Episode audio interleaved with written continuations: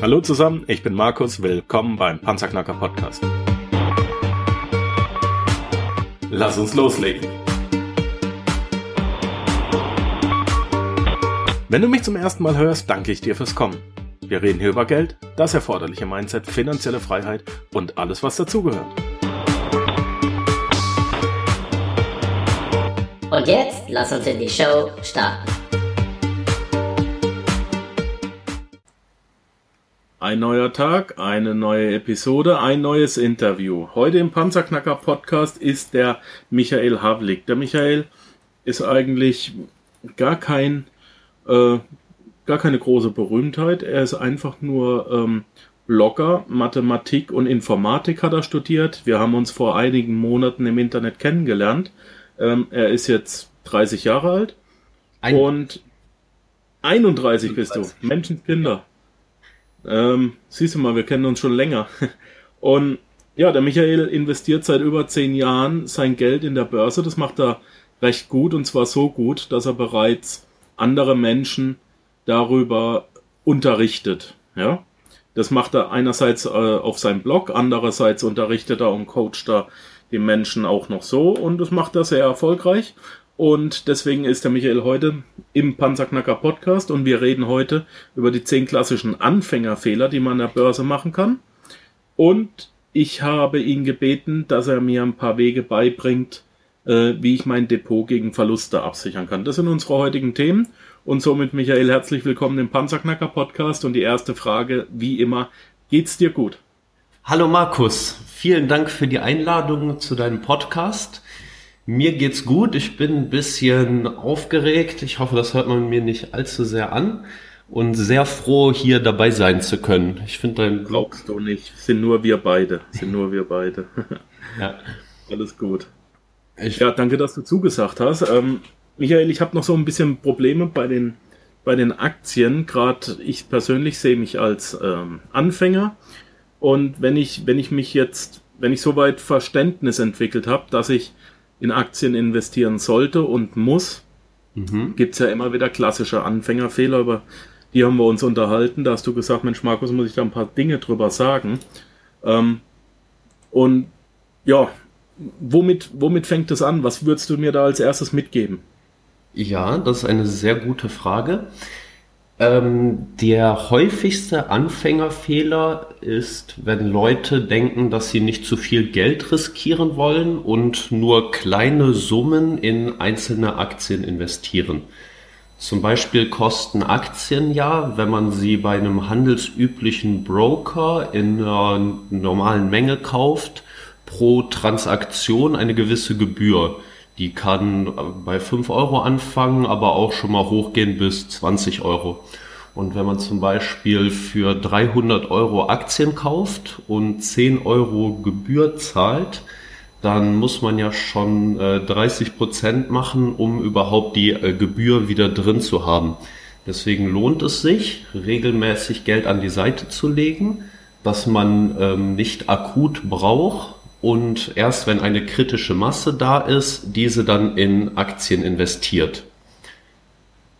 Ein okay. häufiger Anfängerfehler ist zum Beispiel, dass ähm, jemand eine Firma kauft und ähm, dann, weil sie, äh, weil derjenige denkt, oh, die hat ein neues Produkt auf den Markt gebracht, das könnte jetzt gut ankommen und das stellt sich als Fehler heraus. Der, äh, das Produkt kommt nicht so gut an und der Kurs äh, fällt ähm, viele Leute machen dann den Fehler, dass sie sich nicht eingestehen wollen, einen Fehler gemacht zu haben und behalten diese Aktie dann zu lange und ähm, realisieren den Verlust nicht, sondern wollen unbedingt Recht behalten. Mhm. Also hier, also kann man sagen, Punkt 1, wir sollen nicht zu kleine Trades machen, nicht unter 300 Euro. Und Punkt 2, Verluste ausbaden, ist auch eine äh, Verluste aussitzen ist eine schlechte Idee. Ja.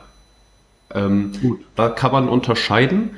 Ähm, also ob, die, für, ob der Kurs runtergeht aus konjunkturellen Gründen, Manchmal ist das so, zum Beispiel im äh, Jahr 2016 im Sommer sind allgemein die Kurse stark gefallen.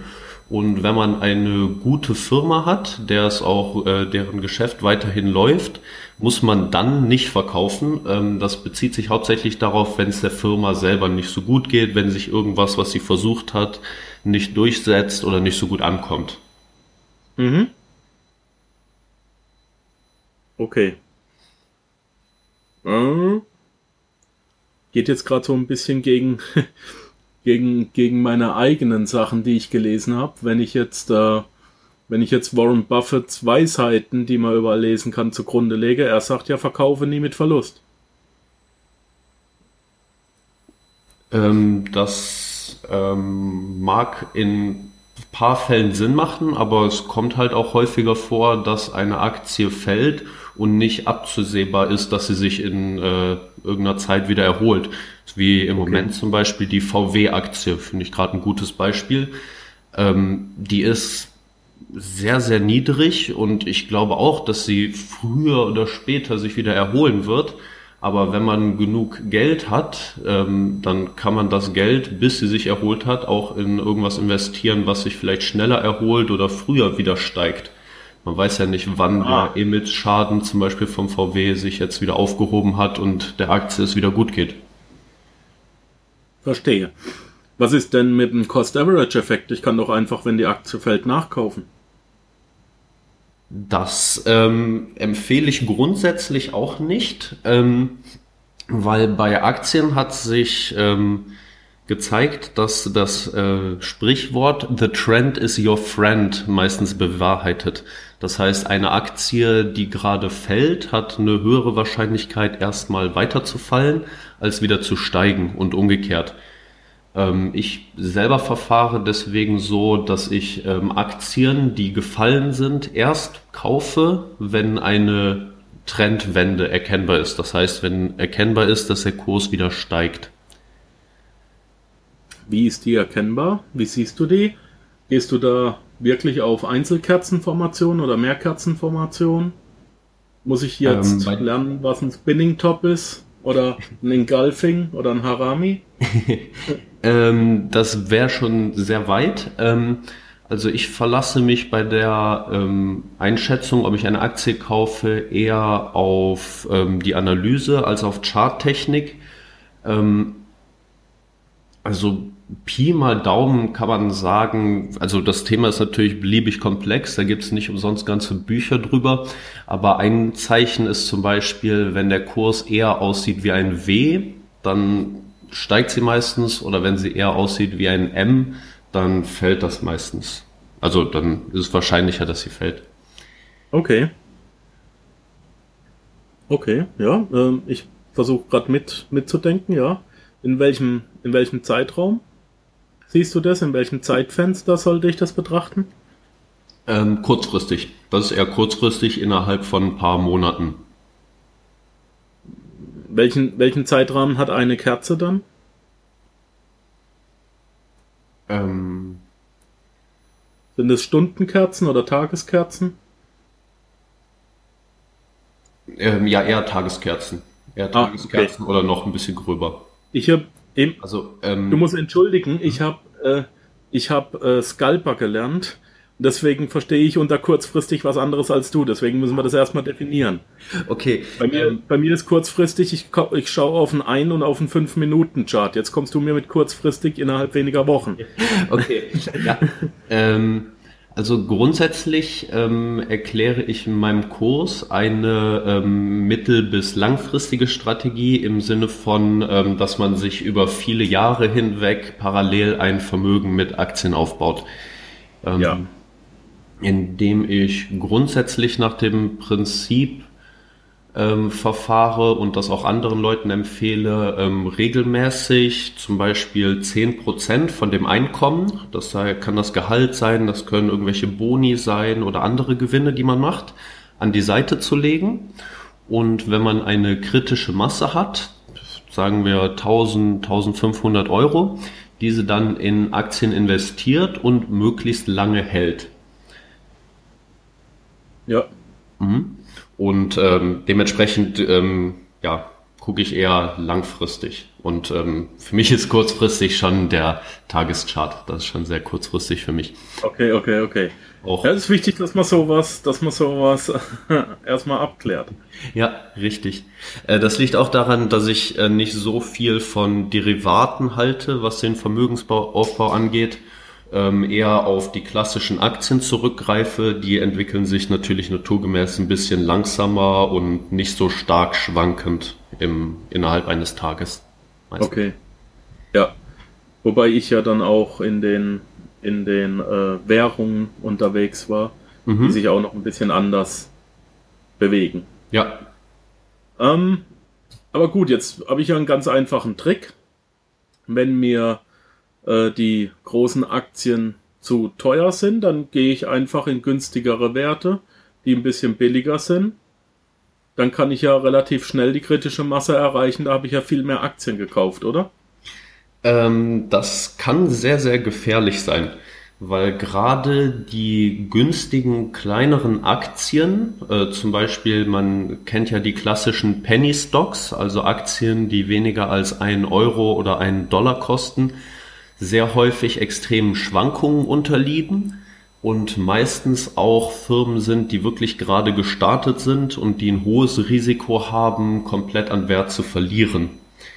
Gerade wenn man sich langfristig orientieren möchte, empfiehlt sich daher die Core Satellite Strategie, dass man den Großteil seines Kapitals in die großen, soliden Firmen investiert, die auch ähm, dementsprechend einen höheren Kurs haben und nur mit einem kleinen Teil seines Geldes anfängt, wirklich ähm, ja, zu zocken oder Risiken einzugehen und in so ähm, günstige Nebenwerte, die sehr volatil sein können, investiert.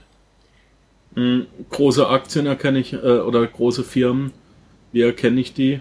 Nimm die ersten zehn vom DAX. Ähm, das sind auf jeden Fall große Firmen, genau. Also ähm, ein Kriterium für die Größe einer Firma ist natürlich die Marktkapitalisierung. Das heißt, ähm, für die Leute, ähm, also die Marktkapitalisierung ist ja der Kurs der Aktie mal die Anzahl der Aktien, die herausgegeben wurden. Also den Preis, den man zahlen müsste, um die Firma komplett zu kaufen. Und mhm. ähm, das äh, hat sich schon herausgestellt, dass die Firmen mit großer Marktkapitalisierung ähm, im äh, Schnitt sicherer sind. Das liegt daran, dass sie meistens eine hohe Markteintrittsbarriere für potenzielle Mitbewerber erzeugen, aber auch, ähm, dass sie halt ein gut ausgebautes Vertriebsnetz haben oder ihre Strukturen und ähm, ja, deswegen ähm, kann man von diesen Firmen kurz- bis mittelfristig äh, nicht so viel Wachstum erwarten. Allerdings langfristig auf jeden Fall ist das eher ein sicheres Investment. Okay. Und äh, wann, wann steige ich in eine Aktie ein? Immer wenn der Kurs fällt, oder? Ähm, das hatten wir gerade schon kurz. Also ähm, Aktienkurse können zwischendurch immer mal wieder fallen. Das muss nicht unbedingt was Schlechtes sein.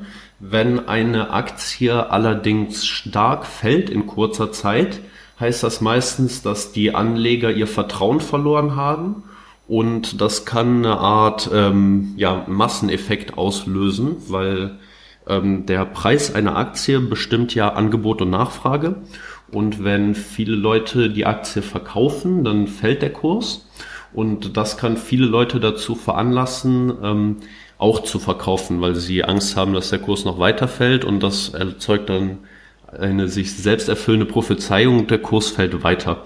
Deswegen würde ich äh, weiterhin nur kaufen, wenn der Kurs gerade steigt. Okay.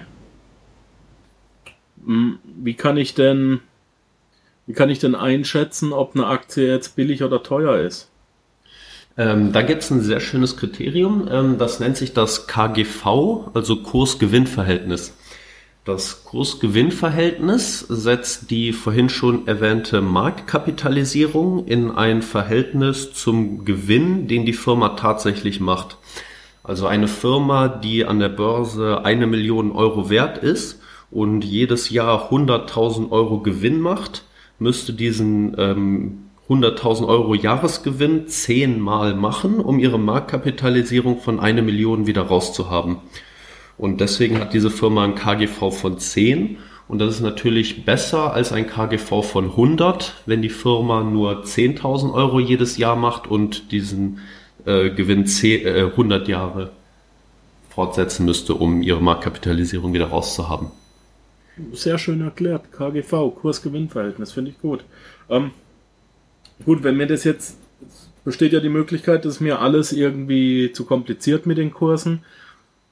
Ich kann doch einfach nur stumpf auf Aktienwerte gehen, die schön Dividenden auszahlen alle drei Monate, dann habe ich doch schon meinen passiven Cashflow. Diese Aktien kaufe ich einfach stumpf weiter und nach 20 Jahren spätestens kann ich davon leben. Ähm, das ist eine Strategie, die viele Leute verfahren. Und ähm, also es stimmt, dass die Dividende ein gutes Kriterium ist für eine Aktie weil ähm, die Dividende wird ja immer vom Firmengewinn gezahlt. In der Hauptversammlung wird beschlossen, wie viel Prozent vom Firmengewinn als Dividende ausgeschüttet werden soll. Und nur eine Firma, der es gut geht und die auch wirklich Gewinn macht, ist in der Lage, eine Dividende zu zahlen. Allerdings gibt es viele sehr gute Firmen. Ein Beispiel, was mir gerade einfällt, ist Google. Sehr innovativ und zahlt absolut keine Dividende. Also wenn man sich nur auf Firmen fokussiert, die eine gute Dividende haben, dann verpasst man sehr viele schöne Möglichkeiten. Okay. Also die Strategie ist nicht unbedingt falsch, aber. Aber man sollte ähm, sich nicht darauf beschränken, richtig. Kuchen schmeckt auch ohne Schlagsahne, aber so richtig geil ist es nicht. Genau. Man kann sie weglassen, aber es macht keinen Sinn. Ich habe verstanden. mhm. okay. Ja. Ähm, was ist denn, wenn ich ganz einfach nur die Tageszeitung aufschlage, da wird doch schon alles drinstehen. Über ähm, welche Firmen gerade gut laufen oder ja. was? Ähm, ich, kann doch, ich kann doch einfach auf, auf Medien hören, oder nicht? Ja, allerdings, ähm, die meisten Leute machen eher den Fehler, dass sie den Medien äh, zu viel Bewertung schenken. Also ähm, es gibt Leute, die handeln hauptberuflich, die schauen nur auf die Newsticker und sobald irgendwas passiert, reagieren sie dementsprechend darauf. Diese Reaktionsgeschwindigkeit, dies kann ein Mensch, der das Ganze nebenbei macht, auf keinen Fall erreichen.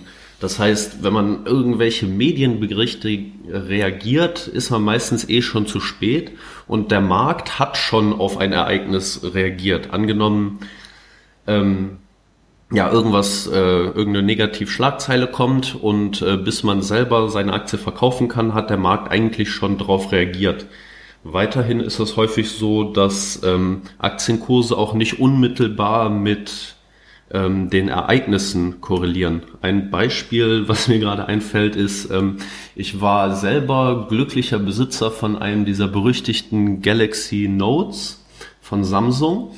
Und äh, das hat wahrscheinlich jeder mitgekriegt. Die sind ja sehr, sehr stark äh, negativ in den Schlagzeilen gewesen. Und äh, das hat der Aktie überhaupt keinen Abbruch getan. Die ist weiter gestiegen, auch als Samsung dann entschieden hat, das Smartphone endgültig vom Markt zu nehmen und äh, die Verluste dazu eingestehen musste. An dieser Stelle möchte ich meinem Freund und Mentor Stefan Gut danken. Er sponsert die heutige Episode. Als Schweizer Geldtrainer, Unternehmer und Investor hat er das Institut für finanzielle Bildung hier in der Schweiz gegründet. Er bietet mit seinem Vermögens-Cashflow-Konzept Finanzlehrgänge für lernwillige Erwachsene an, unter anderem den Master-Finanzlehrgang, den ich persönlich vor zwei Jahren auch bei ihm erfolgreich absolviert habe. Nähere Infos unter www.panzerknacker-podcast.com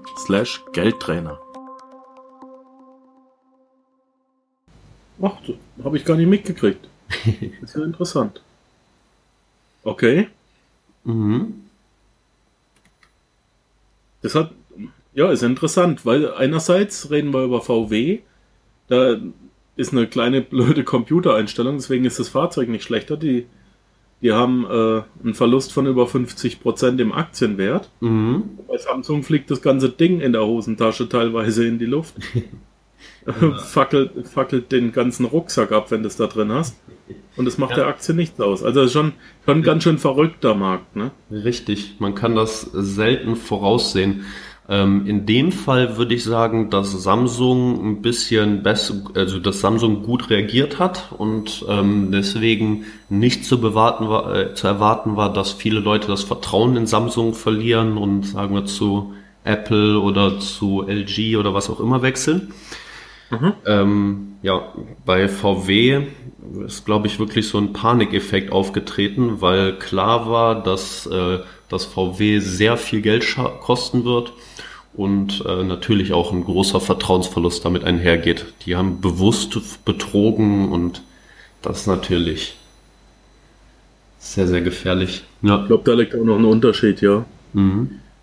Ähm, wenn ich jetzt wirklich sicher gehen will, dann kaufe ich mir eine Aktie. Wenn die jetzt Gewinn gemacht hat, nehme ich den direkt mit, oder? Ähm, würde ich so nicht machen. Das ähm, ist nämlich immer noch so, dass ähm, the trend is your friend, also eine Aktie, die gestiegen ist, auch ähm, eine größere Wahrscheinlichkeit hat, weiter zu steigen.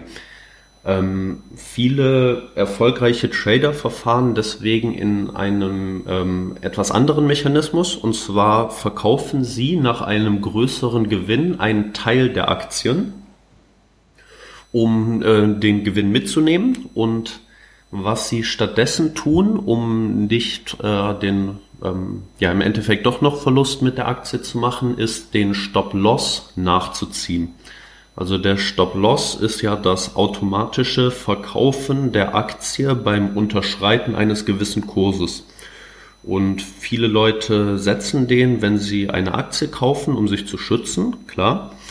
Ähm, allerdings kann man damit nicht nur seinen ähm, Gewinn schützen, sondern auch, ähm, also nicht nur, also man kann sich damit nicht nur vor Verlusten schützen, sondern man kann auch den Gewinn schützen, den man einmal gemacht hat, indem man seinen äh, Stop-Loss nachzieht, sobald der Kurs stark gestiegen ist.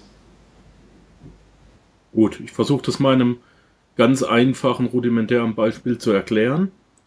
Du kaufst äh, einen US-Dollar für einen Euro.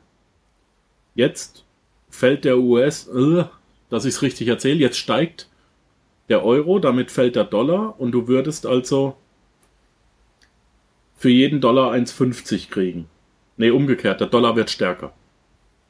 Und du kriegst jetzt 1,50 Euro pro Dollar.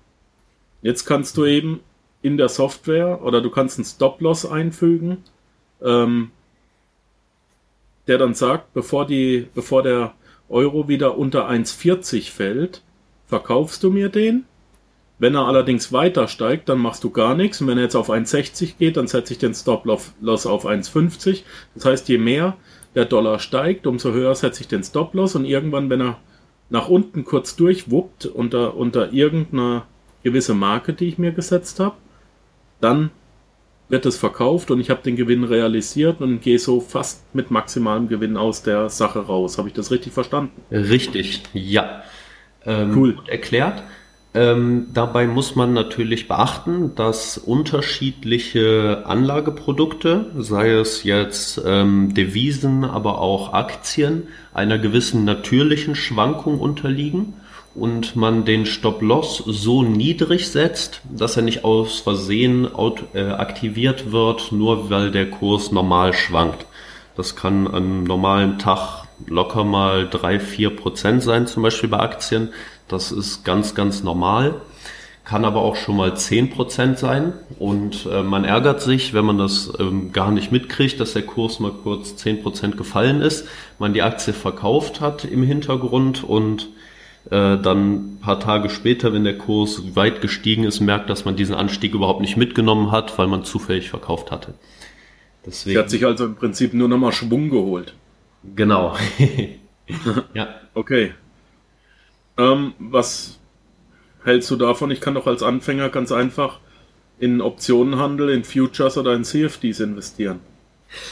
Ja, ähm, diese sogenannten Hebelprodukte oder Derivate ähm, unterliegen noch viel stärkeren Schwankungen. Also ähm, man kauft ähm, zum Beispiel irgendwelche Möglichkeiten, eine Aktie zu einem gewissen Kurs zu kaufen oder zu verkaufen und ähm, oder andere Produkte. Ähm, die sind sehr komplex und gerade für Anfänger würde ich die äh, meiden wie sonst was, weil ähm, also Warren Buffett hat mal eine sehr gute Regel, Faustregel gesagt, ähm, kaufe nur Bankprodukte, die du 100% verstehst. Und ähm, gerade am Anfang gibt es da so viele kleine Stellschrauben in diesen ähm, Produkten, die das Ganze extrem unübersichtlich machen. Äh, deswegen würde ich ähm, hauptsächlich in Akt, äh, empfehlen, hauptsächlich in Aktien zu investieren und solche Derivate äh, zu meiden. Okay. Ähm, lern erst mal laufen, bevor du rennen willst, ja. genau, ja. Alles klar. Ich habe mir jetzt mal die zehn Anfängerfehler hier aufgeschrieben. Ich fasse mhm. die nochmal kurz zusammen. Also ich soll keine zu kleinen Trades machen. Ein Fehler ist, äh, Verluste aussitzen wollen oder bei Verlusten nachzukaufen. Möglichst nicht in günstigere Nebenwerte investieren, weil einem die Hauptwerte zu teuer sind. Ähm, dann kann man sagen, nicht das fallende Messer aufheben. Also wenn sich eine Aktie im Abwärtstrend befindet, äh, wird sie tendenziell auch noch weiter fallen. Ähm, subjektive Kurseinschätzung, sprich ob eine Aktie teuer ist oder nicht, entscheidet der Markt und nicht du. Dann äh, zu stark auf die Dividende fokussiert zu sein oder ausschließlich ist ein Fehler. Äh, auf die Medien zu hören, weil die sind einfach zu langsam wenn man alle Gewinne mitnehmen will, ist es sicherlich auch nicht ganz intelligent. Gewinne so weit laufen lassen, wie es geht. Und Finger weg von Optionen, Futures und CFDs. Jawohl, ja. Cool. Wenn ich jetzt trotzdem, ich, ich halte mich da jetzt dran und jetzt will ich, jetzt will ich mein Depot trotzdem absichern. Wie kann ich das machen? Mhm. Ähm, das ist eine sehr gute Frage, weil gerade wenn man langfristig investieren möchte, will man sein Geld ja sicher sehen. Man will nicht irgendwie schlaflose Nächte haben, weil man befürchtet, dass sonst was passiert und auf einmal der Großteil des Kapitals weg ist. Ähm, eine sehr gute Option dafür nennt sich die Portfoliotheorie. Ähm, das war ein Mathematiker, der damals äh, tatsächlich sogar Mathematisch, nee, äh, es war ein US-Ökonom. Oh, wie hieß der noch? Komme ich vielleicht gleich drauf. Auf jeden Fall hat der mathematisch bewiesen, dass ähm, sowohl die Gewinnchance als auch äh, steigt, als auch das Risiko eines Verlustes sinkt, wenn man nicht in wenige Aktien investiert, sondern in möglichst viele, die auch äh, nach Möglichkeit nicht nur in ähm, verschiedene Namen haben, sondern auch in verschiedenen Branchen sich befinden oder in verschiedenen Ländern oder in verschiedenen Währungen agieren. Weil du redest jetzt aber nicht von der äh, von der Portfoliostrategie nach Markowitz. Doch, genau, Henry M. Markowitz, Dankeschön. Ja. Gerne. mhm. Genau. Kam mir ähm, auch ein bisschen bekannt vor. Ja. Markowitz, ja. Genau. Ähm, der ähm, hat da einen sehr, sehr guten Impuls gegeben. Also wenn man seinen Assets streut und zum Beispiel, also wenn man in Aktien investiert, in verschiedene Firmen in unterschiedlichen Branchen investiert, dann ist man nicht so anfällig für saisonale oder äh, eventbedingte Nachrichten, die einzelne Branchen kurz mal fallen lassen, während man trotzdem äh, eine hohe Chance hat, wenn eine Branche auf einmal total durchstartet und boomt, an diesem Gewinn beteiligt zu sein und den mitzunehmen. Mhm. Okay. Dann eine weitere Möglichkeit zu streuen ist man natürlich, indem man äh, nicht nur in Aktien investiert, äh, man kann zum Beispiel auch Immobilien sich was aufbauen. Ähm, oder man ähm, kann sein Geld in Rohstoffe investieren, zum Beispiel Gold oder Silber. Und ähm, auch da sich sehr viel breiter aufstellen und äh, sich sehr gut absichern. Okay. Dann haben wir vorhin noch was irgendwas von einem Stop-Loss erzählt. Genau. Wie setze ich den? Damit kann man ja, kann man ja auch absichern, ne? Richtig, ja, den kann ich gar nicht genug betonen, wie wichtig er ist, wenn man ihn richtig benutzt. Das ist der beste Freund der Aktionäre, weil man will ja nicht die ganze Zeit den Aktienkurs von allen seinen Firmen, die man irgendwie mal irgendwann gekauft hat, im Auge behalten und angenommen gerade in der Diskothek ist oder irgendwo im Restaurant oder so und auf einmal merkt man, oh, der Kurs fällt, ich muss jetzt schnell meine Bank benachrichtigen und äh, diese Aktie verkaufen. So hat man das Ganze schön automatisiert. Das Gute beim Stop-Loss ist, der kostet nichts. Man kann den äh, kostenlos immer wieder anpassen, ändern, nachziehen und ähm, nur der Verkauf der Aktien selber kostet was, wie immer. Egal, ob man die jetzt Mhm. manuell verkauft oder durch den Stop-Loss. Okay. Was noch? um sich abzusichern. Ähm, Ja. ein, ähm, eine Sache, die viele Leute, ähm, mit denen viele Leute Verluste machen, ist, ähm, die Bargeldquote zu niedrig zu haben. Also viele Leute sind sehr enthusiastisch mit den Gewinnmöglichkeiten, die man mit Aktien macht und stecken so gut wie all ihr Kapital entweder da rein oder in andere Anlageprodukte. Und für den Fall, das Auto geht kaputt, man braucht eine neue Waschmaschine oder so, man braucht akut mehr Geld, als man gerade ähm, flüssig zur Verfügung hat. Und das hat natürlich das Risiko, dass man Aktien oder seine anderen Assets zu einem Zeitpunkt verkaufen muss, wo es denen gerade nicht so gut geht. Während wenn man die Kapitalquote, äh, die Bargeldquote so genügend groß hat, dass man auf solche Sachen flexibel reagieren kann, man seine Anlagen viel langfristiger planen und laufen lassen kann. Mhm. Okay. Das ist sicherlich ein guter Gedanke, ja. Ähm, das kann man zum Beispiel auch tun, indem man regelmäßig einen Teil seiner Gewinne realisiert. Gerade wenn eine Aktie stark gestiegen ist innerhalb kurzer Zeit, ähm, macht es Sinn, zumindest einen Teil davon zu verkaufen, um einmal die Bargeldquote wieder aufzufüllen oder wenn sie groß genug ist, gerade ähm, auch Geld für andere Aktien zu haben.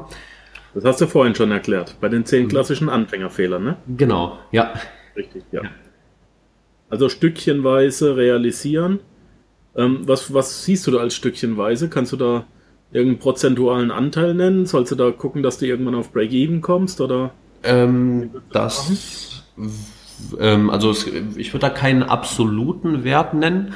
Ähm, das ist mehr so ein Bauchgefühl. Also Okay. ähm, angenommen, die Aktie ist wirklich um angenommen 40 Prozent gestiegen, ähm, dann könnte man die Hälfte der Aktien verkaufen und wüsste dann, selbst wenn die andere Hälfte, die man noch hat, wieder um 20 Prozent fällt, hat man immer noch im Großen und Ganzen Plus gemacht. Und ähm, ja, das äh, würde ich dann immer von der Situation abhängig machen. Aber es ist schon eher, ähm, eher im Bereich ein Drittel bis ähm, die Hälfte. Und äh, ja, Ja, im größten Teil, weil also mindestens die Hälfte investiert lassen in der Firma, die gut läuft. Klar. Okay. Sonst noch ein Ratschlag? Ja, wenn wir schon bei Realisieren von Gewinnen sind. Umgekehrt ist das natürlich so, dass man ähm, Aktien, die nicht gut laufen, warum auch immer, auch da verkaufen soll, bevor es zu schmerzhaft wird und äh, bevor das zu festgefahren ist. Ähm, ich selber hatte zum Beispiel ähm, vor, ja, das war im Dezember 2015, die Gelite-Aktie gekauft. Eine meiner Meinung nach ziemlich coole Biotech-Firma. Der, ähm, die hat in richtig coolen Bereichen, Bereichen geforscht. Die hat äh, Mittel gegen Hepatitis A auf dem Markt, gegen Hepatitis B entwickelt die was. Und die Firma hat letztes Jahr eine Pille herausgebracht. Das ist eine, ähm, ähm, eine Impfung gegen HIV. Und Okay. das ist schon eine große Sache. Und die Firma hat diese Pille auf dem Markt in der EU zugelassen bekommen. Das heißt, die Firma hat eine Impfung gegen HIV. Trotzdem, irgend, aus irgendeinem Grund gefiel es den Anlegern nicht. Die Aktie fiel, hing, humpelte, dümpelte so vor sich hin, fiel immer weiter, fiel immer weiter. Und ich habe viel zu lange gebraucht, um ähm, diesen Verlust zu realisieren, weil ich mir selber nicht eingestehen wollte, dass eine Firma, die doch ganz offensichtlich so gute Neuigkeiten und so gute Arbeit macht, nicht auch irgendwann durch einen guten Kurs belohnt werden muss dafür. Das ist allerdings auf jeden Fall die falsche Denkweise. Und äh, ich hätte das Geld auf jeden Fall viel früher rausziehen sollen, als ich gemerkt habe, dass der Firma ja einfach das Vertrauen der Anleger fehlt, was ja schon mal passieren kann. Okay, gibt's die Firma noch? Äh, Gillette gibt's noch, ja. Äh, die ist noch weiterhin am Markt. Ähm, der Kurs ist, ich weiß nicht, wann ich das letzte Mal geguckt habe, ist auf jeden Fall um 30 Prozent oder so eingebrochen. Okay. Interessant. Ja. Ja, dann würde ich mal sagen, haben wir es doch auch schon fast. Ähm, Michael, du hast uns wirklich zehn klassische Anfängerfehler nahegebracht. Wenn man die beachtet, kann man, glaube ich, auch mit Hilfe deines Blogs bullofwallstreet.de äh, sehr schnell und sehr einfach in Aktien investieren. Man kann damit anfangen. Und es gibt mehr als genug Methoden, wie man an dir sieht, äh, sein Depot gegen Verluste abzusichern. Sicherlich der wichtigste ist der Stop-Loss, der ist dein bester Freund, den kenne ich aus dem Forex-Handel, den kenne ich vom Aktienhandel. Äh, kein Trade ohne Stop-Loss, plane deinen Trade und trade deinen Plan. Und davon hast du jede Menge, einen Plan, finde ich super. Wenn man sich mit dir in Verbindung setzen will, ich habe die ganzen Koordinaten in den Show Notes auf dem Panzerknacker Podcast äh, reingeschrieben. Da sind äh, ich glaube, deine E-Mail-Adresse ist drin. Was haben, was haben wir drin? Ähm, genau, deine äh, Facebook-Adresse und dein Blog, bullofwallstreet.de, wo du dein ganzes Wissen auch, genauso wie ich, kostenlos rausgibst. Dafür recht herzlichen Dank. Und wenn es noch die eine oder andere Frage gibt, einfach bei dir melden, ja? Sehr gerne, ja. Ich freue mich immer über Feedback, über jeden neuen Follower, jeden, der regelmäßig bei mir reinschaut und mir auch mal gerne eine Zeile schreibt. Finde ich immer super, ja. Coole Sache. Ich danke dir ganz recht herzlich, wünsche dir jetzt noch einen wunderschönen Sonntag in Prag. Du wohnst tatsächlich in der goldenen Stadt. Und ähm, ja, vielleicht sehen wir uns dort mal, denn ich war schon das ein oder andere Mal dort. Ähm, Karlsbrücke besuchen, Käffchen trinken. Ist mhm. sicherlich auch ganz schön. Michael, ja. ganz einen schönen Tag und danke fürs Interview. Vielen Dank, wünsche ich dir auch. Hoffentlich sieht man Tschüss. sich bald. Ja. Tschüss. Danke, dass du den Panzerknacker Podcast mit Markus Habermehl gehört hast. Wenn dir der heutige Input gefallen hat, dann freue ich mich, wenn du unsere Webseite an deine Freunde und Familie weiterempfiehlst. Vergiss bitte auch nicht, das Archiv auf meiner Webseite unter www.panzerknacker-podcast.com nach älteren Episoden zu checken. Dies ist eine Markus Habermill Production. Bitte besuche mich auch nächste Woche wieder für eine weitere Folge vom Panzerknacker Podcast.